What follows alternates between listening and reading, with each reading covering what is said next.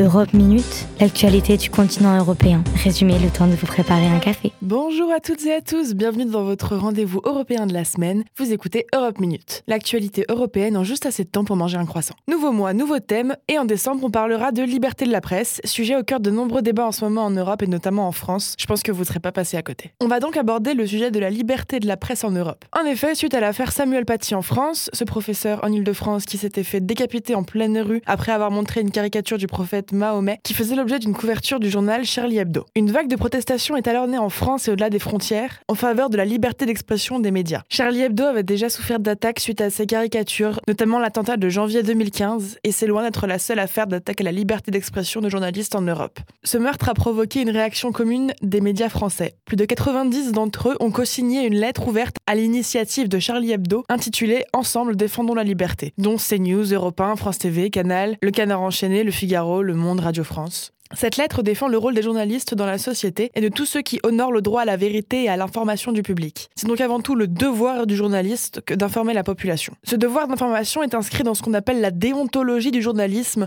basée sur deux textes. La charte de Munich, qui date de 1971, aussi connue sous le nom de Déclaration des devoirs et des droits des journalistes, et la charte d'éthique professionnelle des journalistes. Dans ces documents figurent des principes fondamentaux du journalisme, tels que la protection des sources, le devoir de n'établir que des faits certifiés véridiques et de respecter respecter la vérité quoi qu'il en coûte, ou encore le droit d'accéder à toutes les sources d'information et le droit d'enquêter sur n'importe quel sujet concernant la vie publique. Depuis plusieurs années, de plus en plus de journalistes tirent la sonnette d'alarme quant à la liberté de la presse, suite à des événements qui remettaient en question la sécurité des relayeurs d'informations. En effet, dans la dernière décennie, plusieurs crimes ont été commis envers des journalistes à cause des sujets sensibles sur lesquels ils travaillaient ou autres raisons concernant leur statut de journaliste. Par exemple, en octobre 2017, une journaliste maltaise, Daphne Caruana Galicia, avait été piégée par une bombe dissimulée dans sa voiture alors qu'elle enquêtait sur des affaires de corruption au sein des partis politiques de l'île. Elle était connue pour son farouche combat contre la corruption au sein du gouvernement maltais. Sa mort a donc dû bénéficier à plus d'une personne. Un procès est toujours en cours dans le cadre de cette affaire. Mais ce n'est pas tout, des meurtres similaires ont eu lieu en Slovaquie, en Bulgarie, en Pologne, en Russie. Vous avez compris le principe, dans de nombreux pays du continent européen, les journalistes ne sont pas en sécurité s'ils ne vont pas dans le sens de l'État ou de personnalités influentes et puissantes. Mais alors que fait l'Europe dans tout ça? Le Conseil de l'Europe, institution qui, je le rappelle, n'a rien à voir avec l'Union européenne, mais regroupe 47 pays du continent européen et qui a pour but de favoriser la démocratie et le respect des droits fondamentaux, civils et politiques, et qui, en cas de violation de ces droits, peut saisir la Cour européenne des droits de l'homme. Donc le Conseil de l'Europe a publié un rapport sur les menaces et attaques à l'encontre de la liberté de la presse en Europe en 2018, dont nous parlerons plus en détail dans un prochain épisode. Sur le site internet du Conseil, des chiffres sont recensés depuis 2015 et en 2020 sur le continent, on a encore 119 journalistes en détention, 24 cas d'impunité pour meurtre et deux journalistes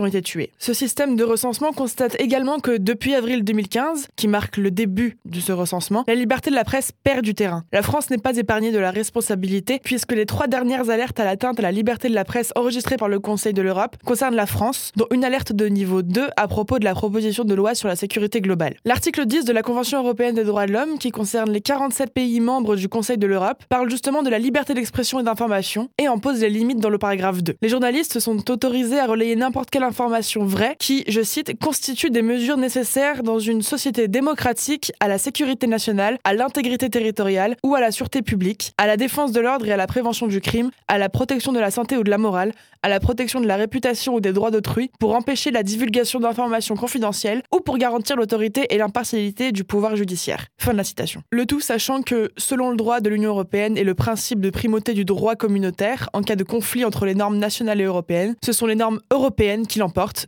c'est l'arrêt Costa contre Enel de 1964. Mais ça, ça concerne uniquement les pays membres de l'Union européenne, et donc pas tous les pays membres du Conseil de l'Europe. Donc on retrouve dans cet article 10 toute l'ambiguïté de la définition d'une situation qui porterait atteinte à la sécurité nationale, et cela laisse une marge de manœuvre étroite pour les lanceurs d'alerte par exemple. Le dernier mot revient donc à la justice. Et cela pose problème lorsque la justice est sujette à de la corruption également, comme c'est le cas en Pologne par exemple, où le gouvernement a été condamné à plusieurs reprises par la Cour de justice de l'Union européenne pour atteinte à l'indépendance des juges. Donc voici dans les grandes lignes l'état des lieux de la liberté de la presse en Europe. On creusera un peu tout ça dans les prochains épisodes, ne vous inquiétez pas. Mais avant ça, prêt pour le récap en 30 secondes?